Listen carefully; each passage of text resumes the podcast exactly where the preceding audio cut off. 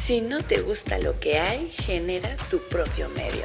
Esto es lo que hicieron los fotógrafos mexicanos Tony Solís y Donovan Quiroz al crear Why Not, un diario personal travestido de revista de moda.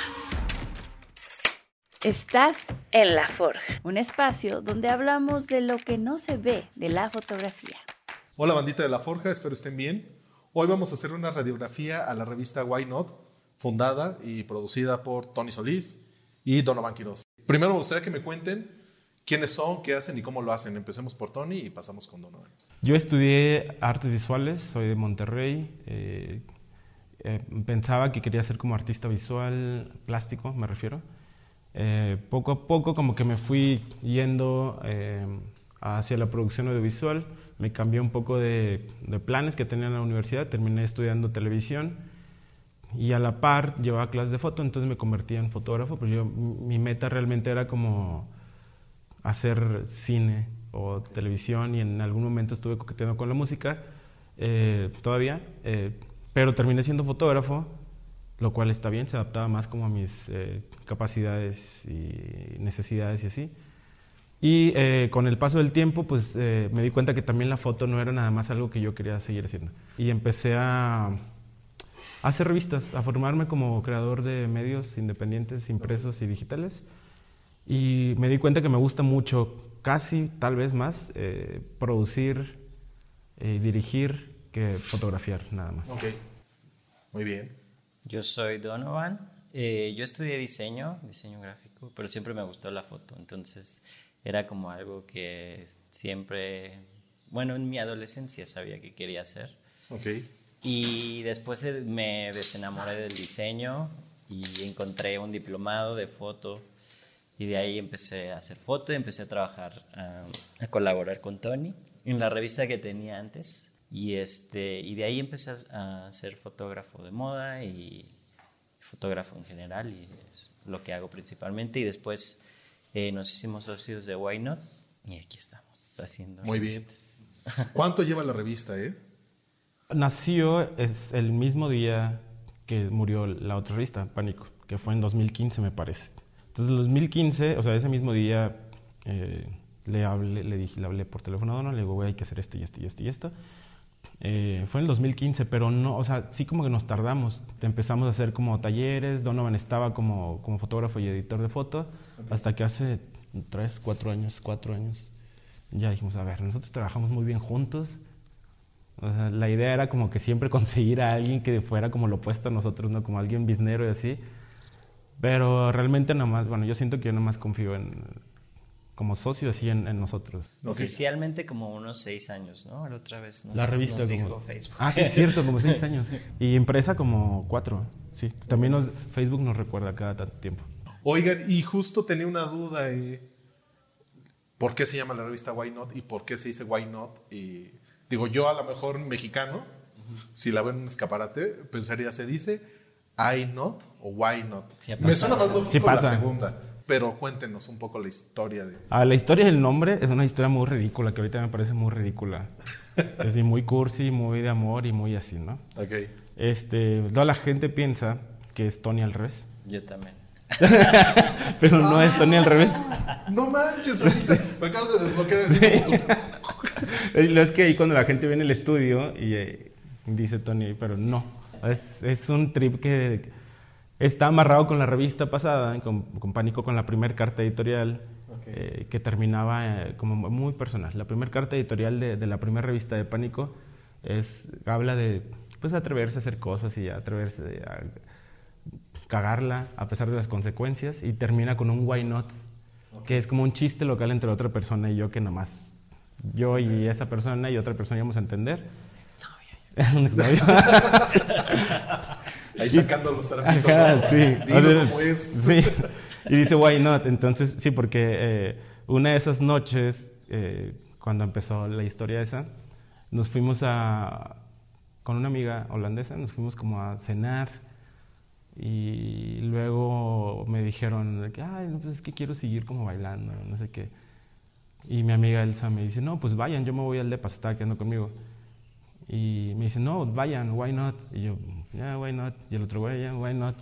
Entonces esa noche le pusimos The Why Not Night y The Why Not Restaurant, bla, bla, bla. Entonces en mi carta primera editorial puse esa historia y en la última carta editorial de esa revista repetí esa misma carta editorial que nadie se dio cuenta.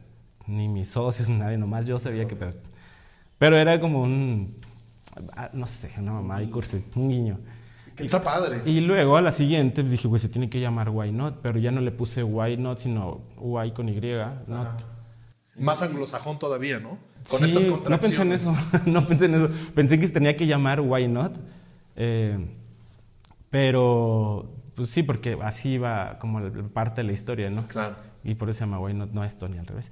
Y lo de lo que la gente no lo pronuncia raro es real. O sea, y not, I not y así. De hecho, en, hicimos un, como una muestra de cortometrajes hace ya un rato, seis años cuando empezó la revista, que se llama Sample. Eh, presentamos cortometrajes ahí, Donovan, yo, varios amigos. Entonces, en la introducción que hicimos eh, con varias gente de aquí, modelos y talento de aquí, este, era eso, estaban eh, como que un montón de gente diciendo, why not, why not, why not, porque la gente decía, I not, I not. Sí. Y esto es todo chistoso, pero es why not, ya sé. Sí, justo a mí me causaba como esa duda. Digo, porque es, una revista mexicana. ¿no? Y- pero también me hacía mucho sentido el que fuera Why Not, porque decía, al final es algo como muy, este, la moda que ponen, el tipo de, de fotografía es como muy anglosajona, muy...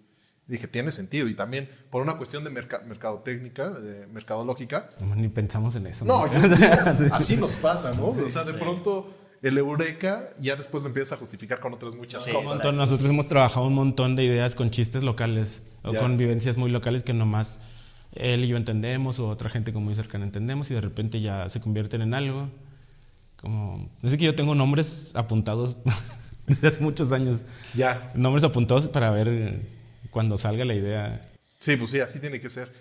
Ahorita que tocas esto de los nombres, digo, no sé si, si, si sea pertinente que nos cuentes lo de pan, un poco del contexto de pánico, por qué dejó de, de existir, o por qué dejaste tú de existir ahí, y cómo es que se dio la génesis de Why Not. Porque digo, hay un par de temas muy importantes que para nuestros creadores, que luego no visualizamos, ¿no? Eh, como este rollo de somos creativos y creemos que porque nosotros producimos algo, somos dueños y señores de ellos, que sí es así, pero por desgracia, mercadológicamente luego te dicen, brother, ¿dónde dice que es tuyo? No la cagues. Exacto. Cuéntanos, Tony. Pues bueno, Pánico nació, yo estaba trabajando en Nylon México como editor. Eh, luego nos dimos cuenta que coincidimos alguna vez ahí, pero no nos conocimos Sí. para una fiesta. Ya. Sí, pues era un bebé, Donovan. Sus primeras fiestas de Las primeras fiestas de Vans y así. Este, yo estaba trabajando en eh, Nylon, México, eh, como editor de foto, y desde antes yo ya tenía la inquietud de sacar una revista con otra persona de Monterrey, un productor, pero me ofrecieron la chamba este Nylon y no pude decir que no, entonces le dije al, al amigo este, al productor, le digo, ¿sabes qué? Mejor no me gasto tu dinero y mejor aprendo cómo se hace como una revista, ¿no? Aprendí cómo se hacía una revista de manera eh, creativa, como editor, cómo producir, cómo producir con muy poquito, eh, recibir portafolios, hacer un poco de RP, ¿sabes? Es- esas cosas. Sí. Y luego, eh, un poquito todo parte de cosas muy personales. Lo de Pánico fue por una exposición que tuve que se llama Dosis de Pánico, que fue mi primera expo en solitario. Eh, entonces yo tenía como un talento reunido y una idea como muy clara y concisa de qué, qué tenía que hacer o qué íbamos a hacer. Cuál era el tema, que era como una revista dirigida, entre comillas, a hombres jóvenes eh, interesados en el arte, la cultura, la moda y así. Pero eh, pongo entre comillas porque realmente yo sabía que mucha gente o, iba a ser para el- de interés para más gente. Para morritas, para morritos, morrites, eh, gente más grande y así por el tipo de temas que estábamos tratando. Ok. Eh, y la pregunta. Que, eh, todo este rollo de cómo, por qué dejó de existir pánico, Ah, ¿por qué por de qué existir? para ti dejó de existir, porque Ya. por ahí pues siguió un rato, pero Eh, pues realmente no sé si siguió, creo que no siguió. Eh, el, el tema en el que se estuvo haciendo la revista llegó un poco a, a aburrirme. No, como, no aburrirme, era como ya necesitaba salir un poco de, de ahí. Ahí a la par que empezaron a haber como diferencias eh, como irreconciliables, eh, maneras de trabajar diferentes, eh, visiones diferentes. Entonces fue ya un, siento que ya no estoy aquí, ya no, ya no quiero estar aquí, ya no tiene caso estar aquí. Okay. Eh, ya tenía un equipo creativo muy, muy, muy conformado, el Donovan, el Sergio, el Sat, un montón de gente que estaba haciendo cosas conmigo y sin las cuales yo de ninguna manera podría o pude haber creado ese, ese contenido y ese producto.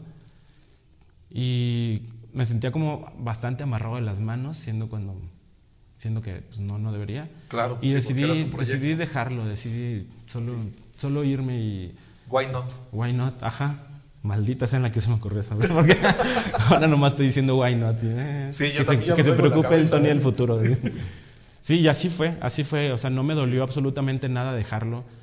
Yo pensé que iba a ser como difícil porque fue un proyecto en el que le puse mucho, mucho empeño, mucho corazón, mucho, mucho de todo. Dinero.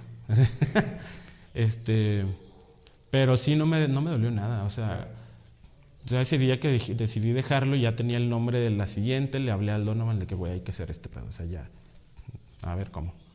Y pues sí, fue un acierto según yo. Pues creo que sí. Ya lleva seis años. Sí. Sobrevivió una pandemia. Creo una que pandemia. Ahora esta es la medida, ¿no? Si algo sobrevive la pandemia, Es que otra. de alguna manera lo hemos hablado, como es un pequeño, es un proyecto tan independiente, why not, ¿no? Que es con una infraestructura mucho menor a la de pánico, es decir, menos gente, menos sueldos, ahorita, ahorita no hay. Este, ¿sabes? El proyecto puede dejar de existir cada que queramos y puede, re- puede renacer cada que queramos, pero ahorita no, ahorita porque ya desde que oficialmente para nosotros terminó la pandemia, desde el año pasado, ya la seriedad con la que lo hemos tomado es diferente, Ya. totalmente diferente. Qué bueno. Es, eh, va mucho más en serio, hacemos más cosas. Eh, estamos trabajando en el siguiente impreso. Y tú, Donovan, eh, por lo que entiendo, trabajabas también en Pánico. Sí. ¿Cómo llegaste ahí y luego cómo esta idea que te propone Tony de jálate para acá? Pues yo llegué a pánico porque Tony daba clases en una escuela que, eh, que sus socios tenían, que era donde también se usaba para hacer cosas de la revista. Entonces yo conocí ahí a Tony, me dio ah, algunas clases de foto. Muy malas las mías. pero Que es, lo tengo que no decir. tengo que decir, la, la peor clase que he dado fue a su grupo, perdón. Sí, entonces ahí lo conocí y ahí empezamos a, me invitó en, en algún momento como a colaborar, a hacer unas fotos. Ok. Y este, pues a mí obviamente pues me gustaba mucho la idea de hacer foto de moda. Y empecé a, a, pues ya hacer como mis pininos ahí, Ok. así- haciendo fotos. Y pues él me dio la oportunidad de, de empezar a publicar en la revista. Entonces ahí, y de ahí nos dimos cuenta que, que congeniábamos mucho um, como en las ideas que teníamos, como creativamente. Este, nos complementábamos bien, éramos muy criticones de las mismas cosas. Nos cagaba lo, lo mismo. Entonces Siempre- Eso une a la gente. Siempre también es un- muy chido tener a alguien con quien odiar las cosas. Sí. o igual y no odiar, pero poder... Desahogarte, Sí, dejémoslo. Sí, sí, sí. desahogarte. O sea, poder este, eh, criticar algo objetivamente o, o- o- o- o que no sea objetivo Sí, también. sí, sí. Pero poder hablar y sentirte Ajá, seguro, ¿no? Porque ese es el tema, que te sientas seguro de lo que vas a decir. Sí. Y lo que me gustaba mucho es que podíamos tener conversaciones de esto, ¿no? Como de, de qué nos gustaba de lo que se estaba haciendo, qué no nos gustaba, eh, también de brayarnos de- para ideas, para editoriales y así. Entonces, de ahí surgió como esto, esta, como este, como partnership Como esta complicidad, como Ajá. este. Exacto. Y ya después, pues cuando él eh, decidió dejar pánico, o sea, yo la verdad sí, sí le decía como, güey, pero es un producto muy chido, este, ¿por qué lo vas a dejar?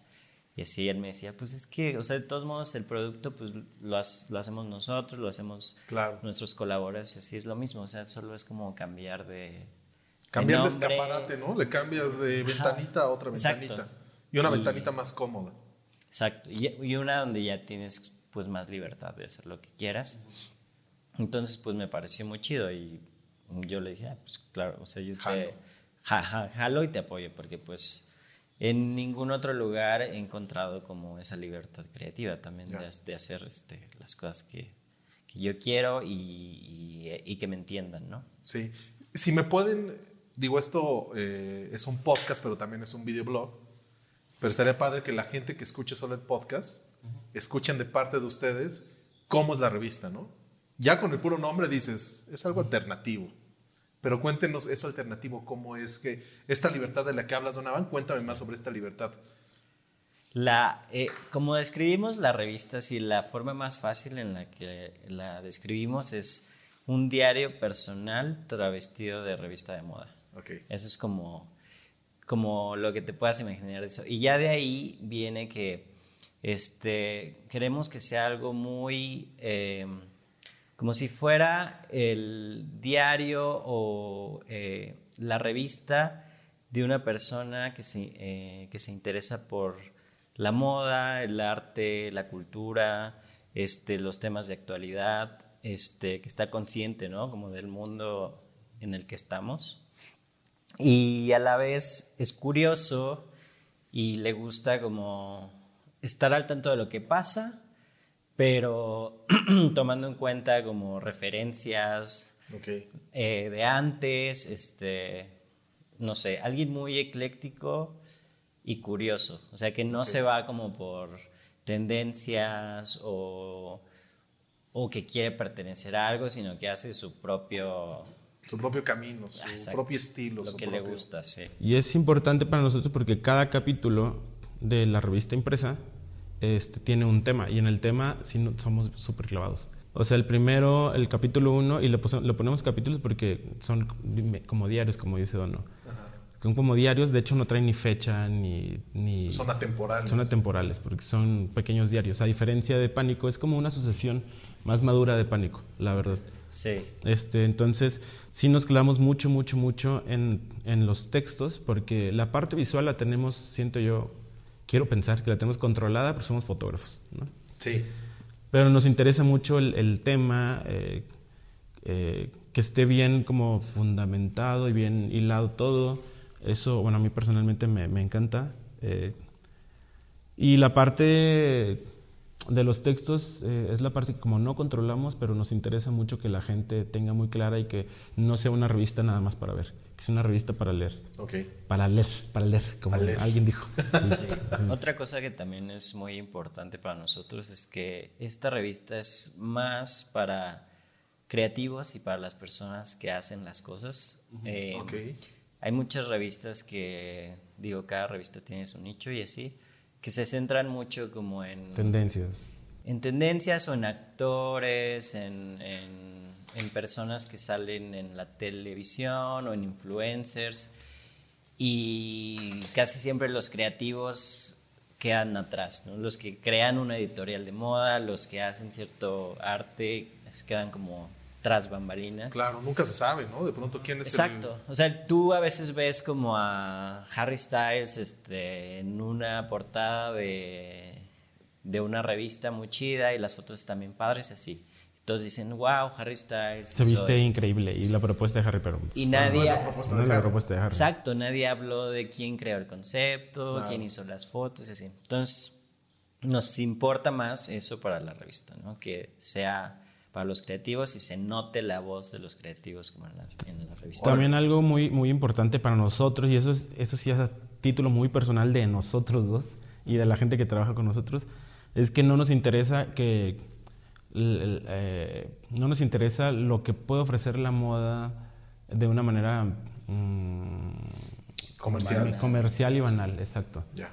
O sea, como este, esta élite de la moda y cómo la gente de la moda es tratada y cómo la gente que aspira a pertenecer a ese mundo de la moda o del arte aspiran, aspiran, no, aspiran también a, a, ser tratados como diferentes, ¿no? Sí. Y eso es lo que no, vamos todo lo contrario, todo lo contrario a lo que eh, muchos otros medios eh, a cómo ellos tratan la moda y las tendencias y esas cosas que a nosotros no nos importan. O sea, nosotros usamos la moda para contar nuestras historias. Ok. Sí. Eso está chingón. Sí, o sea, no Sí. nos interesa lo demás. Ju- justo una de las preguntas que tenía es esto, ¿no? ¿Qué tipos de modas hay? O sea, porque evidentemente el, el tipo de moda que ustedes muestran, justo no es comercial, no es banal, es como bastante, eh, bastante vocal, incluso podría decir que es hasta bastante política, pero prefiero que ustedes me lo definan. O sea, ¿qué tipos de modas ustedes ven como en general en los medios? Eh, Yo, yo siento que, eh, o sea, te puedo hablar de nosotros porque solo conozco muy bien lo que somos nosotros. Eh, nos gusta contar historias, como te estaba diciendo. Contar historias que vienen desde un lugar a veces más gracioso, a veces mucho más político, a veces como más queer o a veces, no sé, rarito, ¿no? este, sí. Eh, justamente la revista en los tres números impresos que ha tenido, este es un poquito más de moda, se parece más a Pánico, este es más conceptual. Y este último, que se llama eh, El hombre del constante lamento, es, está más lo que queríamos ya Donovan y yo. Ok. Y eh, yo tenía la idea de sacar otra revista más conceptual y más rara y así, que ya tenía el nombre y todo, y Donovan me dijo, no, no, a ver, baja, Para, ya, para, para, para, para, Aquí para, porque... libertad, papito. Ajá, sí, sí, sí, me dijo, no, estamos empezando esto, estamos retomando esto, va a estar bien padre, para, o sea, y yo, bueno, sí es cierto. Entonces lo que vamos a hacer es que la revista va a continuar siendo algo más, explícalo tú mejor, porque no puedo Tú que tienes las palabras. Sí. Pues la revista, o sea, yo creo que todavía ah, eh, tenemos como mucho que explorarle. O sea, Sí. todavía se puede seguir transformando. Pues esta revista es tan libre y no tenemos que darle explicaciones a nadie que puede convertirse en lo que sea en cualquier momento. Entonces, eso es lo padre, tiene como esa capacidad mutable de convertirse en lo que queramos, en lo que vayamos eh, sintiendo en lo- y en lo que vayamos evolucionando como, como artistas, Y lo como que, me, creativos. lo que me dijo, no es que el nombre ya está, o sea, ya se conoce porque hacemos esto, hacemos los laboratorios, hacemos bla, bla, bla, lo cor- los cortometrajes. Y yo, pues es cierto, pues para qué chingos ando ahí como Sí. inventando otras y esta ya es la buena y ya somos los que tenemos que estar, ¿no? Exacto. Sí. Este, y lo que queremos es que la siguiente, el siguiente número en adelante, de ya usar más la moda solamente como una herramienta creativa. Ok. O sea, que parezca menos revista de moda y que se vea más experimental, incluso más que esto. Que luego la gente lo puede ver esto y dice, "Ah, es que esto está muy experimental, pues queremos más. Ya, ya, ya. Queremos llevarlo más, más experimental y más conceptual. Y acerca de la moda, lo que decías es pues, o sea, también la moda lo que tiene que estar padre es que lo puedes usar eh, a tu conveniencia y como tú lo quieras. O sea, hay gente que utiliza la moda de esta forma comercial, este, de reproducción masiva de algo. O sea, yo lo que he visto últimamente es que lo que se hace muy famoso es como objetos o como ciertas prendas como que, que captan la atención. Siento que las Sí. marcas tratan de hacer mucho eso, ¿no? Como una prenda muy instagramable, que se haga viral, que todos quieran ir y salir a comprar. Y, y, pues eso te da dinero y crea como esta, este... mm, Como este estatus, este... este estatus y este dominio masivo de una marca, así Sí. como... Eh, pero la puedes utilizar de otras formas, o sea, también puede ser como un statement de, de, de algo que quieras decir, este, o sea, tal vez justo con la moda quieres decir que no te gusta lo que está pasando con la moda. Claro. Entonces, esto es lo que me gusta de, al menos de cómo tratamos de usarla, es eso, ¿no? Como que a nosotros no nos van a decir qué tendencias tenemos que usar y cuándo A mí las no me viene que a usar. A mí nadie me viene a decir Sí, cómo. porque, exacto, y por eso es que creamos nuestro propio medio, para no, para, No estar siguiendo. ajá, y para usar lo que a nosotros no, se nos hace padre y que a nosotros nos interese. A- Ahí tocas un tema muy importante que me gustaría que ahondemos más, que es ustedes crearon su propio medio. Eso es bien importante para un creador, ¿no? De pronto yo recuerdo mis inicios como fotógrafo, pues vas por la vida diciendo quiero pertenecer a esta revista y quiero salir en esta revista y, Mm. y de pronto ves que pues no coincides como con muchas cosas de esa revista, ¿no? Cuéntenos. Es, es porque, o sea, yo cuando estaba morrito, o sea, mi, mi trabajo soñado era trabajar en nylon. Ok, Y se logró. sí. trabajar en nylon y tener una galería. Y se lograron las dos. ¿A, a- a qué costo? Pero bueno.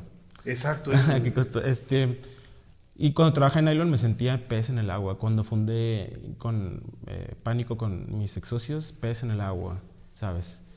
Eh, de todos modos, eh, estaba más joven y seguía teniendo esa aspiración de ser un fotógrafo muy reconocido fuera de México, tener el, nombre de fotógrafo importante. ¿Por qué? Porque estaba joven e iluso. O sea, ahorita eso me importa nada. Ya. ¿Sabes? Seguía, parte de mi trabajo era, y del de Dono, aunque le tocó un poco menos, mandar un chorro de correos, un montón de correos a otros editores de otros países para que vieran tu trabajo, las revistas donde yo quería estar. Estuve en algunas, no en todas las que me hubiera gustado, pero o sea, me, me emocionaba mucho pertenecer y ver mi trabajo publicado en otras revistas porque obvio se siente padre, ¿no? Claro, sí. Pero llegó en un punto en el que, por ejemplo, hice ah, cosas para Marie Claire y ese tipo de revistas y una amiga maquillista me decía, no, es que tienes que ser como un poco más fresa para, para que mm, tengas diferentes clientes y a lo mejor campañas aquí y allá. Yo ni siquiera me había puesto a pensar en eso. Sí. Entonces hay que hacer un portafolio más fresa tuyo para que tengas más oportunidades. Y yo dije, pues bueno, se agradece porque lo dijo en buena onda, ¿no? Sí, sí, sí, te lo dijo como una... Ajá, como amiga. Sí. Y pues estuve ahí, pues en ese tiempo era fácil para mí agarrar ¿no? el teléfono, mandar un correo, un mensajito a mis amigos de otras revistas, oye, quiero hacer esta, una editorial para bla, bla, bla, tal revista y así. Y, era como medio fácil. Bueno, dependiendo si tenía amigos ahí o no, ¿no? Pues luego me di cuenta que no me estaba sirviendo absolutamente nada las fotos que estaba haciendo ni me gustaban. Claro. Estaba siguiendo tendencias que de las que luego pues hacíamos chistes nosotros. ¿Sabes? No estaba, no me estaba dejando más dinero, no estaba logrando los trabajos que ni siquiera me habían interesado nunca. Y te sientes más frustrado. Y me sentía más frustrado porque estaba igual de pobre y haciendo cosas que no me gustaban. Claro. Entonces eh, dije, no, ¿qué estoy haciendo tratando de ser y tratando de encajar donde no más no encajo? O sea, no encajo. Entonces entonces, en una de esas veces que decidí como echarle ganas de que no, pues ya mejor hay que hacer cosas eh, diferentes y había hecho como unas editoriales ahí medio rarillas que me estaban rechazando en todos lados. Y ¿para qué chingados hago una revista si, si no voy a publicarme ahí? O sea, a eso me he dedicado desde hace un chingo de tiempo, ¿no? Y ya eh, mudé esas fotos para mi revista y les fue muy bien. Claro. Y como que fue un no que hayan sido lo más exitoso del mundo, pero me hizo sentir bien. ¿Para qué estoy tocando puertas si ya ni siquiera me interesa estar en otras revistas? Estoy donde me invitan y que, que hay un trabajo, mm, que hay un equipo de trabajo padre. Si no, no, no me interesa estar, sea la que sea. Claro. O si me van a pagar muy bien. Sí, sí, sí. pero, sí.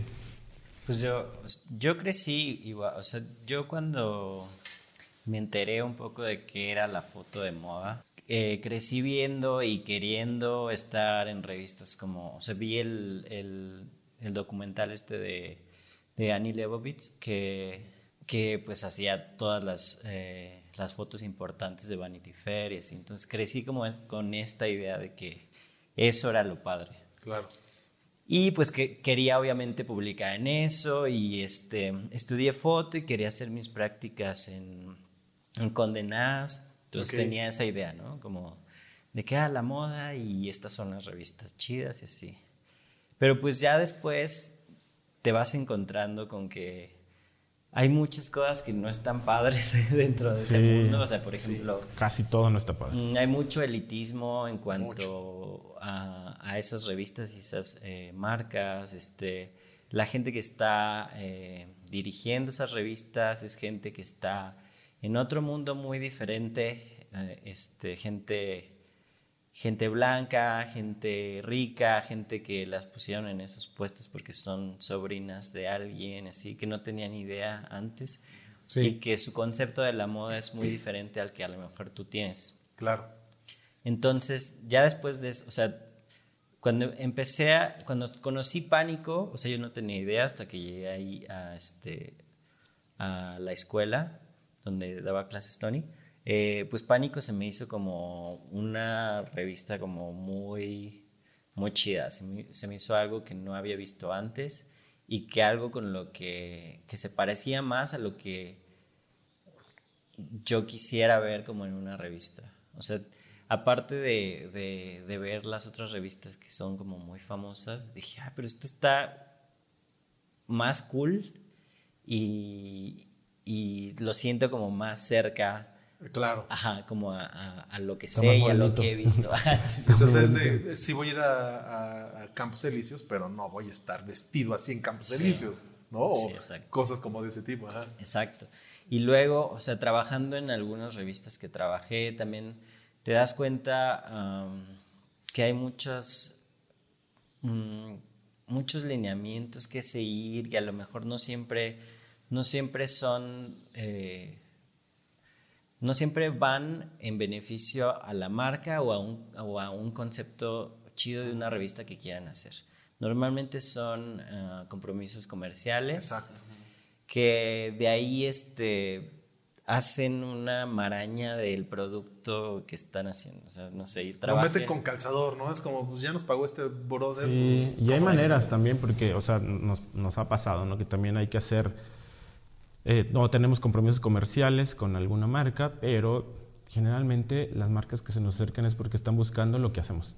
controlamos un poquito eh, la locura para que se vea bien, pero hay maneras de trabajar con, con marcas. Sí, la onda de hacer esto, bueno, de hacer esta revista es justo eso, o sea, como trabajando en otros lugares nos dimos cuenta de eso, como que, eh, por ejemplo, yo trabajé en algún momento en MMK, que es esta, las revistas de Marta de, Baile. Marta de Baile, sí.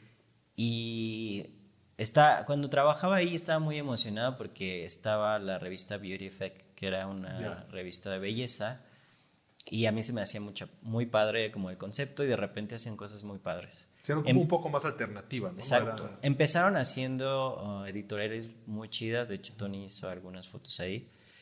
Y me emocionaba eso, pero estando ahí me di cuenta, o sea, yo tenía ideas como y proponía cosas para hacer como de que, ah, estaría padre hacer esto.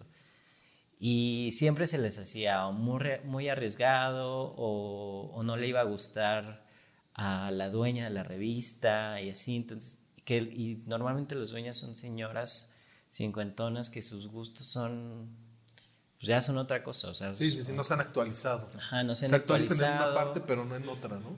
Y, y ya, o sea, ahí ya la revista pues ya se convierte en eso, ¿no? Como ya no proponen, este, ya no, ya nada más responden a cosas comerciales o a lo que creen que sus usuarios quieren. A mí lo que me pasaba mucho es que decían, no, es que eso los lectores no lo compran.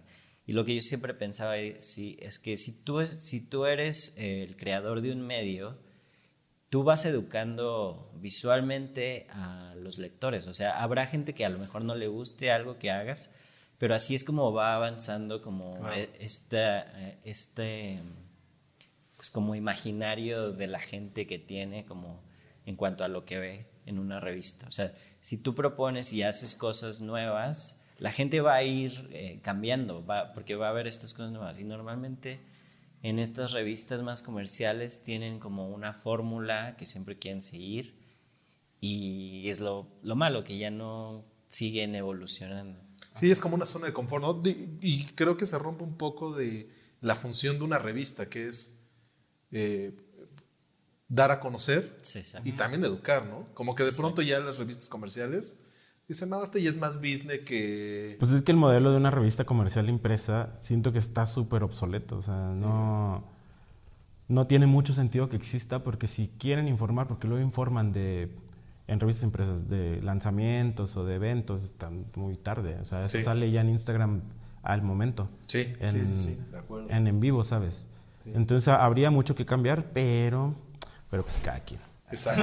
Que yo por eso hice mi propia revista y obedece otras reglas. Exacto. Sí, claro. Es, eh, siempre decimos esto también, de que si quieres estar tres, dos, tres, cuatro, cinco pasos adelante, tienes que estar allá afuera trabajando con la gente que está inventando las cosas al momento. Claro. ¿Sabes? De manera independiente. Y no, no es que esté mal trabajar en medios mainstream, pero cuando cuando algo les llega es porque ya pasaron tres años y ya está masticado y, ya está procesado y ya está listo para todos los demás. Claro. Entonces, mucha gente, hay mucha gente o ha habido mucha gente muy valiosa en medios grandes que tiene un montón de cosas que aportar, pero no los dejan y se entiende. se entienden porque no es lo mismo trabajar o hacer una revista como esta donde los clientes nos buscan porque les gustamos. Pero en una, y se agradece, ¿no? Y nos dejan ser y hacer. Pero en una revista grande, la gente está, o sea, hay una pequeña crisis y hay miedo porque se van muchas marcas, se recortan presupuestos, o hay alguna cagazón en la portada y, y va a haber alguien que corren, ¿sabes? Sí. Entonces la gente está muy miedosa porque no, no tienen la libertad, aunque muchos de ellos sean eh, creativísimos. Sí. Entonces no se puede. Y nosotros, uff, nos vale verga. muy bien. Justo, eh, digo, no sé si... Sacamos gente muerta en la portada y así, un funeral y todo. No estaba muerto. No, estaba muerto de verdad. Lo matamos ahí. No, y justo creo que, creo que no sé si tú tengas esta percepción. Digo, yo también durante mucho tiempo he trabajado con algunas editoriales, pero mi percepción es que como hacemos copias de revistas de otros países, por eso es como tan aburrida y por eso es tan estructurada y por eso es tanto el temor, ¿no? De pronto la Vogue México, nada que ver con la Vogue, no sé, de, de, las de Asia. Que de Asia, por ejemplo, exacto, ¿no? Que son mucho más arriesgados. Es la misma marca, pero tienen otro concepto editorial y toman otro. Y, yo siento que le han estado echando ganas de unos años para acá a estos medios grandes, tratando, ahora que el morenismo y, y así está de moda, que parecía un trend, que afortunadamente no está siendo un trend, aunque la gente lo sigue exotizando bastante, ¿no? Debería ser lo más normal del mundo. Pero eso ha dado pie a que personas puedan desarrollar otro tipo de ideas, ¿no? O, otro tipo de caras. O sea, para mí la Yalitza, diosota, o sea, vino a representar un montón de cosas, aunque la traían como, como un trend o como una novedad. Sí. Y se vieron obligados a ponerla, la morra se puso y no se fue, y ahí sigue. Y después de ella, más gente, ¿sabes? Y después de ella, pues se, están viéndose obligados, no es porque ellos quieran, están viéndose obligados a cambiar. Además de las redes sociales, o sea, porque ya antes pues, cuando, ya había internet, pero en el internet tenías que buscar las cosas. Y ahora todos tenemos redes sociales, todos estamos ahí todo el tiempo y, las cosas salen porque o sea, se hacen virales y es lo que la gente quiere ver y así. Entonces, los medios como esos ya están obligados a seguir lo que a seguir. está en tendencia en las redes sociales. Digamos que mm, no está mal, no está mal obviamente que existan, pero pues uno decide a qué parte del juego en qué parte del, del juego vas a jugar. Si de este lado, del lado mainstream, los dos también. A mí me parece que muchos medios grandes eh, no deberían ya ni de existir, la neta. Opinión personal. Sí, sí, sí. No deberían de existir porque ocupan demasiados recursos. Y es demasiado poder el que tiene una sola persona. Sí. Que nadie debería tener todo ese poder. O sea, es cero democrático. Sí. Entonces eso sesga bastante quién va a hacerlo bien, quién va a ser considerado importante y quién no, quién va a tener un super presupuesto. O sea, una página en Vogue cuesta un chinguísimo dinero. Sí, sí, sí. Entonces, una vez había estado hablando con varios amigos, con la Pami Rangel de DNA, el Axel de Chrome y así. Estábamos hablando de eso, de que, güey, nosotros nos estamos peleando por tres pesos con las marcas. Entonces deberíamos de hacer como se nos ocurrió a la Pami y a mí de de hacer como un tipo de como sindicato, un sello así de editoriales independientes que hablaran y que diéramos los mismos precios todos y que el cliente se viera eh, obligado a irse no por el más barato, sino por el estilo que necesita. Claro. Nunca lo hicimos, la verdad, pero, pero una gran idea. Era una gran idea, nunca lo hicimos. Creo que nunca iba a poder, íbamos a poder hacerlo, pero... Mira, yo, yo justo estuve en varios colectivos en donde se pretendía también hacer como un sindicato de fotógrafos, como lo hay en Estados Unidos y como de estandarizar costos. Pero justo uno de los fotógrafos más viejos decía, a ver, el problema va a ser el día que tú tengas que pagar la renta, o el día que tú tengas que pagar la escuela de tu hijo, o el día que tú tengas que comprar comida, pues te vas a bajar los chones, ¿no? Sí tenemos que alinearnos todos, pero es bien difícil. Y más, muy difícil. Y más en la situación eh, económica en la que vivimos en este país, ¿no? Y más porque dices, güey, es que sí quiero producir, o sea, y a veces nos gana el, la emoción por hacerlo, que minimizamos el costo, ¿no? Sí, también, o sea, tenemos que aprender cómo vamos a capitalizar, porque una revista ya no vive ser una revista. O sea, eh, entonces cada uno de nosotros, de esos medios amigos o cercanos, han tenido que mm, aprender a cómo capitalizarse de otras maneras que no nada más en la revista. Haciendo eventos, qué tipo de eventos, haciendo, no sé. O sea, siendo como agencia, que nosotros funcionamos también como agencia, centro de talleres, este... Agencia de talento fotográfico. No, no, agencia de publicidad. Ah, ok. O sea, pues de producción más bien. Entonces de ahí es donde, donde, donde realmente vivimos. De eso y de los talleres es donde realmente vivimos. ¿no? La revista nos deja pues nada más eh, felicidad. Pero es necesario, hacer, es necesario hacerla porque de esa manera estamos demostrando qué es, cuál es nuestra capacidad creativa. Claro, claro, claro. Que eso es muy importante, ¿no? O sea, digo, al final, creo que el que trates constantemente de producir te ayuda también a mantenerte fresco, te ayuda a mantenerte conectado, ¿no? Te ayuda a estarte preguntando muchas cosas una y otra vez. Siento que hay un montón de maneras de mantenerse no fresco, porque luego la gente piensa que ser joven es mejor que ser viejo y es o fresco y así, no sé. Eh, pero momentos que me mantienen humilde. Este, no, pero siento, por ejemplo, a mí me sirve mucho eh, dar los talleres. O sea, conozco gente, entra gente de todas las edades y siempre entra gente muy afín a lo que pensamos nosotros. Yo creo por la publicidad que soltamos en Instagram y así, ¿no? Siempre hay ideas como muy chidas, siempre hay gente muy valiosa que conocemos. Eh, eh, eh, yo personalmente no me considero una persona de la moda, aunque trabajo y he trabajado un montón de tiempo. no sé nada de moda o muy poquito lo que tengo que saber. Donovan está mucho más al pendiente, o Cuau que trabaja con nosotros, que es nuestro editor de, de moda. Entonces yo, por medio de esta gente en la que súper confío, machín, es por la que me entero de un montón de cosas. Y ya procesado como los otros, pero procesados de una manera más, pues, digamos, inconforme, no digamos juvenil ni fresca para mí. Digamos como inconforme y, y puncarra, más, más crítica, sí. Entonces sí, porque mis intereses y mis referencias vienen de otro lado, vienen de mucho de la música y mucho del cine y otro tipo de cosas. O sea, la moda a mí realmente me vale verga. Ok. O sea, pues resulté que soy bueno. Que yo siempre digo eso en los talleres, o sea, de pronto uno cree que se va de, que uno va a vivir del tipo de foto que más le gusta hacer, pero a veces es la que más fácil se te da hacer. En tu caso, tú dices, yo no sé de moda, pero güey, todos me buscan y dicen, "¿Sabes de moda?" y pues no sé si le sé o no le sé, pero se me da. Pues no le sé a las tendencias y no es porque no me importan. O sea, hay, hay diseñadores que me gustan un montón y que respeto mucho como gente, como personas creativas y por su personalidad y por su historia, que me maman las historias. Ok. Entonces, de ahí yo me tripeo. Donovan sí estoy mucho más al pendiente de qué está pasando en el mundo. Más o menos. Pero desde el punto crítico también, ¿no? Sí, sí, sí, sí, sí. también no, o sea, trato de... Lo que me he dado cuenta mucho es que tienes que seguir y estar al pendiente de, lo que te gusta. O sea, no puedes como... En algún momento quería saber de todo y así, y la verdad es que había cosas que no, que no eran para mí, no me gustaban, entonces ya yo creo que siempre tienes que estar ahí al pendiente de lo que a ti te interesa y lo que te llama. Y que es un interés auténtico, ¿no? Porque de pronto también cuando es un interés de, es que tengo que saber de esto porque lo tengo que saber, ya estás perdido. Es porque te causa ahí el, el estomaguito de ah, chinga, ¿por qué pasó esto? Y luego hay veces que te interesan las cosas que pensabas que no te iban a interesar, pero bueno, es muy orgánico también. Es de que, ay, mira qué padre. Ya ves como, como, como que uno entiende más fácil ciertas cosas a las que no estoy acostumbrado o que según no me interesan, pero resulta que al final sí. Sí, sí, sí. Oigan, y eh, ya casi para finalizar, ¿su revista es más una apropiación cultural o una endoculturación?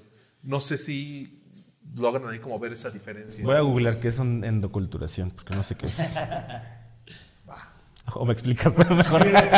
endoculturación es como eh, una sociedad sigue manteniendo como ciertos estereotipos, pero los va evolucionando de acuerdo de lo que ve del exterior. Y una apropiación cultural es yo veo que tú traes verde, yo también voy a empezar a usar el verde. No sé por qué. En el otro hay como una reflexión más de, creo que ese verde me funciona más a mí. ¿Cómo lo meto en mi, en mi estilo de vida, en mi vida diaria? No sé si tengamos una tercera opción. O sea, apropiación cultural de entrada ya suena bien culero. Pero, y la otra, me acabo de enterar que existe el concepto. Este, es mi pasado antropológico. Es, antropológico. Y sí, Arturo, antes de ser fotógrafo, estudió antropología y por eso se le salen los términos domingueros. Eh, Pero ¿cuál es la tercera? Si hay una tercera. No, no, no. Ah, por eso pregunto, ¿ah, ¿nos das una tercera? Pues. No siento que, encajamos más en la endoculturación. Ah, sí, yo creo que encajamos más en eso. Porque la verdad, eh, sí intentamos hacer de manera muy consciente las cosas. Lo que hacemos. Sí, o sea, la revista y en, en lo que estamos involucrados, porque, o sea, eh, frecuentemente salen esos temas, como de que, oye, ¿y no estará raro que, estamos, que estemos haciendo esto? ¿Esto cómo se verá? Y así. Y no por nada más por, por estar como, como, como políticamente como correctos, sino porque queremos ser eh, como un medio que, no que tenga sentido, o sea, que que no se esté nada más eh, aprovechando de cosas o haciendo algo porque lo vio, este, no, normalmente sí nos preguntamos eso, como de que esto va con nosotros o no. Este, y, eso lo, aplicamos muchísimo en los talleres. Cuando, la, cuando los morros quieren hacer como una idea de que, ok, no es, no es que me crea el políticamente correcto, porque no, no, pero hay veces que por jóvenes o por inexperiencia se quieren meter en terrenos que no conocemos. Y ahí es cuando es peligroso, ¿no? Que quieres meterte en algo que no conoces y sacarle provecho aunque sea por likes, ¿no? Es como, mm, creo que demos la vuelta porque no es que le tema al, al cancelamiento, pero es que a lo mejor partamos de algo que sí conocemos, que sí sabemos. O sea, a mí no me da miedo usar eh, rastas o cosas de Asia. No, o sea, para mí no. El mundo es de, para todos. El mundo es para todos. Nos han dicho como en los talleres esto, como, y si hacemos unas fotos de unos cholos, no sé qué. Y este, ah, bueno, entonces, ¿qué modelos? Ah, no, pues es que si vas a hacer fotos de unos cholos, pues vas y buscas unos cholos y este y vas y, le encuentras algo porque quieres hablar de los cholos y así en vez de nada más aprovecharse de que era unos si es como el no como ahorita todo es cholos pues pongamos cholos pues no güey o sea. Sí o sea pero es que primero va la historia. Y eso también lo recalcamos mucho en los talleres. O sea primero tírame una historia tírame, tírame un dato eh, tírame un concepto y luego ya vamos desarrollando qué y quién y cómo lo cómo lo vamos a hacer. O sea pero primero o sea como te decía hace rato o sea, muchas ideas de nosotros salen de pláticas muy personales, de chistes muy locales, de cosas que entendemos bien. Y ya de ahí nos tripeamos y sale un número, sale un cortito, sale una, editorial, sale una idea. Muchas de las ideas se quedan en ideas y muchas, algunas. Es que al final no todas las ideas son realizables. Ajá. O se nos olvidan. también. Sí, incluso, sí, sí, normalmente hablamos de esas cosas también como a veces como hasta para los títulos de cosas que vamos a hacer, que normalmente es como tenemos referencias que de canciones en inglés y así, y a veces es como, a veces tratamos de pararnos y decir, no, hay que hacer esto en español porque esto tiene que ir así y así. Okay, O sea, como también, que ya también el inglés es muy, muy parte de cómo ha crecido mucha gente, ya estamos muy, este, eh, invadidos como por la cultura norteamericana. ¿Cómo para negarlo? No se puede negar tampoco. No se puede negar, pero sí tratarlo de... Que no sea gratuito el uso, ¿no? Sí, exacto, de usarlo en nuestro contexto y que tenga sentido. La revista, ¿qué tanto, qué tanto ustedes eh, tienen esta personalidad, tienen estos gustos? ¿O qué tanto se fue formando conforme se fue formando la revista? Es completamente lo que nos gusta. O sea, es, es entera y completamente y 100% de lo que nos gusta y lo que nos gustaría ver en, en, en algo, en un producto. O sea, es muy difícil, sobre todo para la, la, versión impresa, que alguien nos mande unas fotos y que, y que las publicamos. Porque tienen que tener que ver, tienen que tener que ver con el tema, eh, se tiene que tener la estética que estamos buscando, tiene que tener... Eh, algo, la vibra o algo que, y eso es muy difícil que nos manden y que y que y que, y que suceda. O sea, más bien eh, en las juntas que tenemos previas a, todo esto de imprimir y diseñar y todo, eh, ya sabemos o vamos discutiendo qué textos, quién lo va a escribir, quién va a escribir qué, quién va, quién va a hacer tal foto, quién va a bla, bla, bla, y todo va a tener, eh, tiene que tener sentido, como dice Donovan. O sea, es, es completamente, claro, vamos evolucionando con la revista, pero siempre es exactamente lo que tenemos en mente. siempre puede mejorar, obviamente. Sí, es muy...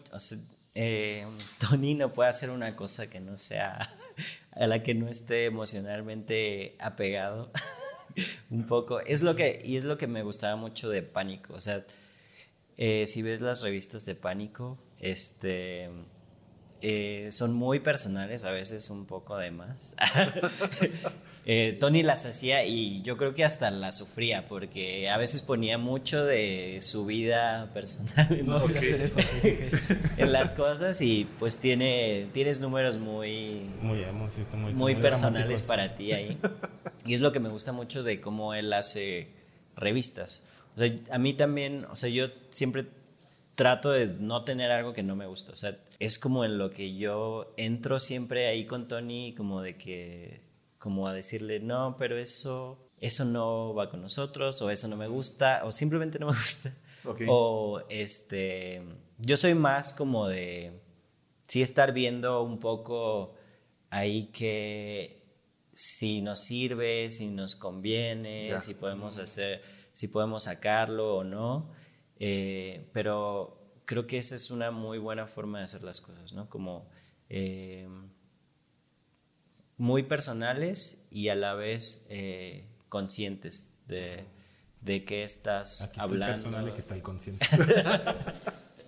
no, pero es que es necesario, ¿no? O sea, porque de pronto sí es muy personal. No, y se nota, se nota porque, eh, bueno, no es que no hemos sacado un nuevo número, pero estamos en eso. Eh, bueno, con este, cuando salió Why Not, yo ya estaba entrando en otra etapa de, de, todo. Este, entonces la revista sí se ve como más madura, sobre todo el último número. Todo está más seleccionado porque eh, en algún punto sí dejé que, y está, está bien padre, se lo recomiendo banda. Este, como que no te encargues todo tú y, escuches un chingo a la gente en la que estás confiando todo. Porque luego, pues... Eh, como que uno no, uno piensa que uno puede hacer todo, absolutamente todo, y que tiene las mejores ideas y que tu idea puede funcionar en la manera en la que tú la planeaste. Y no, a lo mejor tú tiras una idea, pero alguien más te la regresa mejor. Sí. Mejor. Y entonces, y hemos dejado que, que, la gente nos regrese las ideas mejoradas y nosotros ya decidimos si, si se pasaron o, o si, si nos sirve.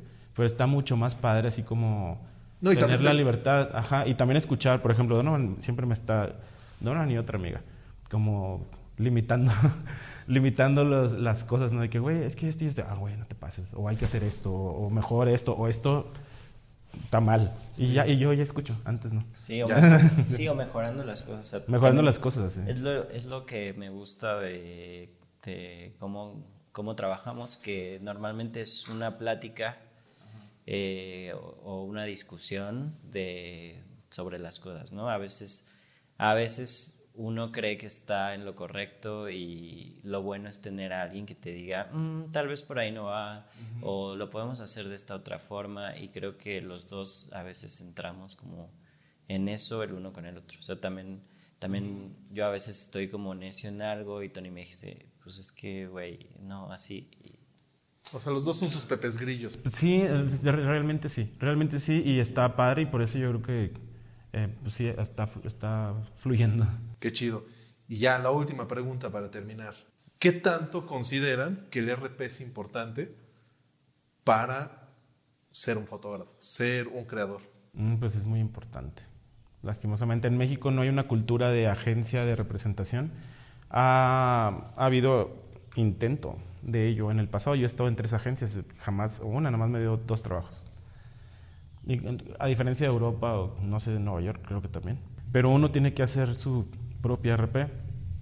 Mi naturaleza es, digo, soy muy sociable y tengo amigos y puedo jiji, jaja, pero si estoy en un ambiente donde no, no conozco a nadie, hijo, no, soy ah, el autista. ¿En serio? Así machín. Eh, no lo pero, ¿eh? no, pues sí, cuando estoy en un lugar donde no conozco a nadie, mm, sí, o sea, no, no, no funcionó, no funcionó. Pero eh, si veo una cara conocida o algo, bueno, eso era más antes, ahorita ya soy más perrita en esas cosas, pero no es mi naturaleza, es porque lo tuve que desarrollar, ¿sabes? Y, y de los dos soy el que mejor lo hace, pero no es que me guste, es que lo necesitamos, ¿sabes? Sí, Es que no, no me gusta, no le gusta, a los dos nos caga por igual hacer la RP, pero es difícil, es difícil. Es difícil, pero se tiene que hacer, ¿sabes? Entonces pues ni pedo, o sea, es, a veces de que Donovan me dice, oye, es que nos invitaron a esto y hay que ir. Y yo, ay, güey, no, tenemos que ir, güey. Ah, y luego así no la pasamos bien. Exacto. al final, a veces sí no la pasamos bien y salen cosas chidas, contactos, bla, bla, bla. pero no está en nuestra naturaleza y es muy importante hacerlo. Sí, es, es de las cosas más importantes aquí en México, como dice Tony, como eh, pues de los medios y las cosas creativas y sacar el dinero es lo más difícil porque normalmente aquí los que tienen dinero pues son, son personas que a veces no tienen idea de, lo que cuesta. De, de cómo se hacen las cosas o lo que cuesta. Eh, pero pues ellos quieren algo y ellos tienen el dinero, entonces ellos mandan. Eh, y eso es lo difícil, a veces tratar con personas que, que, no, que no entienden bien qué quieren hacer ni por qué y por qué están contratando a alguien. Eh, eso está difícil. Pero, o sea, si lo puedes hacer es como es, es, también un muy buen talento que tener. O sea, hay gente muy talentosa en eso. ¿En la RP? En el RP, que sabe cómo, sabe cómo no prostituirse completamente, pero este, poder sacar los recursos que necesitan como para hacer las cosas y a nosotros nos cuesta trabajo. O sea, simplemente porque a mí no me gusta tratar con ciertos tipos de personas. O con gente nueva. con las que no me relaciono así como en cuanto a eso, ¿no? Como filosofías diferentes de hacer las cosas, como, como te decía, que nosotros nos gusta mucho platicar con los creativos, este, intercambiar ideas, y sí, hay gente que no está interesada en eso, hay gente que está interesada como en, me voy a ver bien, se va a ver bien esto, voy a ganar dinero y ya. Y ya, ahí se acabó. Ajá, entonces ahí es como, tienes que, pero sí, o sea, pónganle mucha mucha atención a hacer RP porque es de las cosas más importantes. Y hay, eh, supongo que hay distintas maneras de hacer RP, desde Instagram poner una pautita, darte cuenta si eres bueno también. o sea, tu mamá y tus amigos te van a decir que eres la verga, pero igual y no eres la verga. De ocuparte de, Yo desde muy morrito, la neta, sí, no, no por RP, sino porque me gustaba mostrar mi trabajo. Entonces, ah, mi amigo, casi hermano, eh, me hacía las páginas desde los 20 años, tengo una página. Qué chingón. Este, que ha ido cambiando un montón de veces, otros nombres, otros dominios, otros diseñadores, bla, bla, bla. Pero siempre me ha parecido muy importante tener eh, mi portafolio ahí listo para todo. Y eso siempre se lo recomiendo. Donovan. Donovan. este. Y híjole, es que pesa mucho empezar a entablar relaciones y a hablar con la gente, pero es se tiene que hacer. Se tiene que hacer porque es muy importante. De ahí salen los clientes de las fiestitas, las reuniones. Hace poquito nos aventamos también una reunión pues bien rara. No, no, queríamos ir, pero qué bueno que fuimos. Fluyó. Y a lo mejor a veces es, eh, ya sea como encontrar el método que a ti te sirve, la forma en la que tú te sientas cómodo de hablar con las personas. O si no eres bueno, simplemente asociarte con alguien que sí lo sea. Que sí lo haga. Ajá, eso, eso es muy importante. O sea, creo que es un consejo que se puede dar a todos, como no tienes que ser bueno en todo. O sea, tienes que más bien, si hay cosas que puedes delegar, si hay, si hay quien te puede ayudar en algo en lo que tú no eres bueno, pues eh, dejar el ego de lado y decir, yo no sé eso, eh, buscar quien te ayude. Y en, en, esta cuestión del RP, siento que lo que, lo que, lo que hacemos que ya, em, pues ahora que tenemos que ir a cosas como juntos y así, eh, no, no tratar de ser algo que no eres, ni actuar, ni hablar, ni fingir, nada, porque la gente se va a dar cuenta. Sí. a, lo mejor, a lo mejor controlarte un poquito tus emociones. Exacto. A lo mejor, ¿no? o a lo mejor bajarle un poquito o subirle un poquito. Por ejemplo, Donovan es como más serio en esas situaciones y yo he notado que ahora ya es más perrita para hablar y para así, ¿no? Y, y yo, no, pues yo siempre estoy en un nivel así, pero luego sí me puedo como, como ir como medio para abajo, ¿no? Ya. Ajá, también. Es cuestión de controlar tu energía, yo, yo siento. O sea, pero nunca fingir algo que no eres nomás por, por obtener algo, porque la gente se da cuenta. Sí. Último consejo que le quieran dar a la comunidad de la forja. A no sé, algo que les parezca importante. Si quieren emprender hacer una revista, crearse un escaparate. ¿Qué es lo que ustedes dirían antes de aventarte el tirito? Toma en cuenta todo esto que involucra. Mm, yo creo que eso, aventarse a hacer las cosas, o sea, norma, a veces pensamos como, no, este, no te ves haciendo algo, ¿no? Quisieras hacer algo, pero no te ves. Tal vez porque no ves a alguien eh, parecido a, a, ti este, haciendo eso o, o, no sientes que tienes los recursos así. Pero aventarse a hacerlo de la forma en la que puedas empezar, pero empezarlo. Y de ahí encontrar este, también lo de qué es lo que a ti te hace diferente, qué es lo que vas a ofrecer diferente, quién eres y meterle a eso, o sea, tratar de elevar lo que tú haces en la forma en la que tú haces, elevarlo. En vez de tratar de, de ser como lo que ahorita está de moda, lo que ahorita es exitoso y así, que a, lo mejor eso en cinco años ya, ya va a pasar y, ya no, y, surgen nuevas cosas. Entonces, trabajar mucho en, en, en, lo que tú tienes para dar y elevarlo. O sea, eso sí, practic, practicar en eso. O sea, no... Tampoco creer que lo que tú haces ya, ya está chido. Claro. O sea, hay que trabajarle mucho, pero, pero pues sí ver, eh, diferenciar qué es lo que tú tienes que... Que puedas ofrecer. que vas a ofrecer mejor. Sí, es un poco lo mismo, porque hablamos de eso hace más de dos días. Justo. Vino, a este, tiempo este Sí, vino a tiempo, sí. Este, pues siempre estamos hablando de eso. eh, primeramente, ser muy objetivos con su trabajo. Y, y, y, que vean. es que está muy difícil esto porque luego parezco un matasueños, pero. No, no, pero. Es muy importante porque a mí, me, a mí me pasó, yo quería una cosa y resulta que me está gustando, desde hace unos para acá, me está gustando mucho más otra. Claro. Que es como producir o editar la revista ir a la imprenta, estar diseñándola. No es que no me guste la foto, me encanta, pero ya la conozco tanto, la conozco tanto que o sea, la disfruto, la sigo disfrutando, pero la hago menos. O sea, la hago no que la haga menos a la foto, sino que hago menos foto que antes. Produces menos, Produzco menos. Entonces, eh, ser muy objetivo con lo que tengo, lo que se necesita porque no es lo único que puede hacer, o sea, puede hacer otra cosa, puede ser, puedes escribir, puedes ser editor, puedes mm, dirección de arte, dirección de arte, digo, supongamos de gente creativa, que hablamos de gente creativa. Entonces hay un montón de cosas que puedes desarrollar y no está mal echarse para atrás y empezar otra cosa. Claro. No está nunca mal, o sea, está bien, está bien. Y eh, otra y muy importante, que los rechazos están diario en, como fotógrafo, como... Eh, sí, como fotógrafo, digamos. Los rechazos vienen, están en la orden del día y vienen diario. Entonces prepárate porque vas a recibir un montón. Un montón de nos. Un, montón de nos. Pero cuando llegues sí, qué rico se Pues es que hay que buscar un montón de, eh, de nos para que dos o tres sí lleguen. Sí. ¿Sabes? Entonces, pues sí, estar preparados para, para eso.